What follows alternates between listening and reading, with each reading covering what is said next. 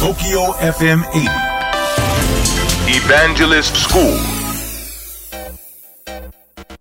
4月30日放送後の、えーエヴァンジェリストスクールのポッドキャストをねお届けしたいと思います、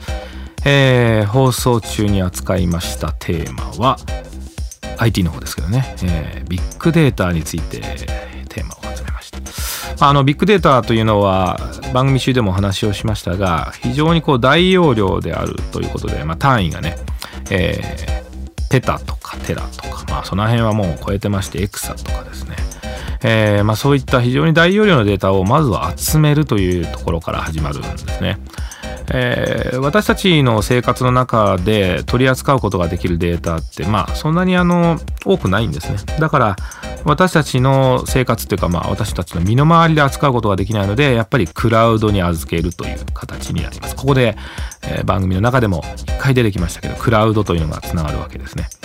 えークラウド上にデータをたくさん集めていってそしてその中のデータを今度は整理するというのが必要なんですね。実はビッグデータといってもですね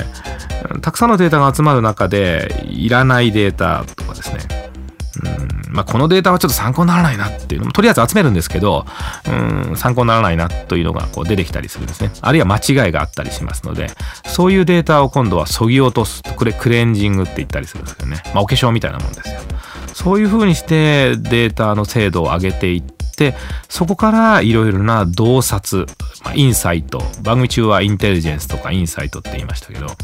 あ、そういったものから新しい発見を得ることができるようになります。ですから一言にビッグデータといってもいろいろな方々の、まあ、力が必要ですしテクノロジーが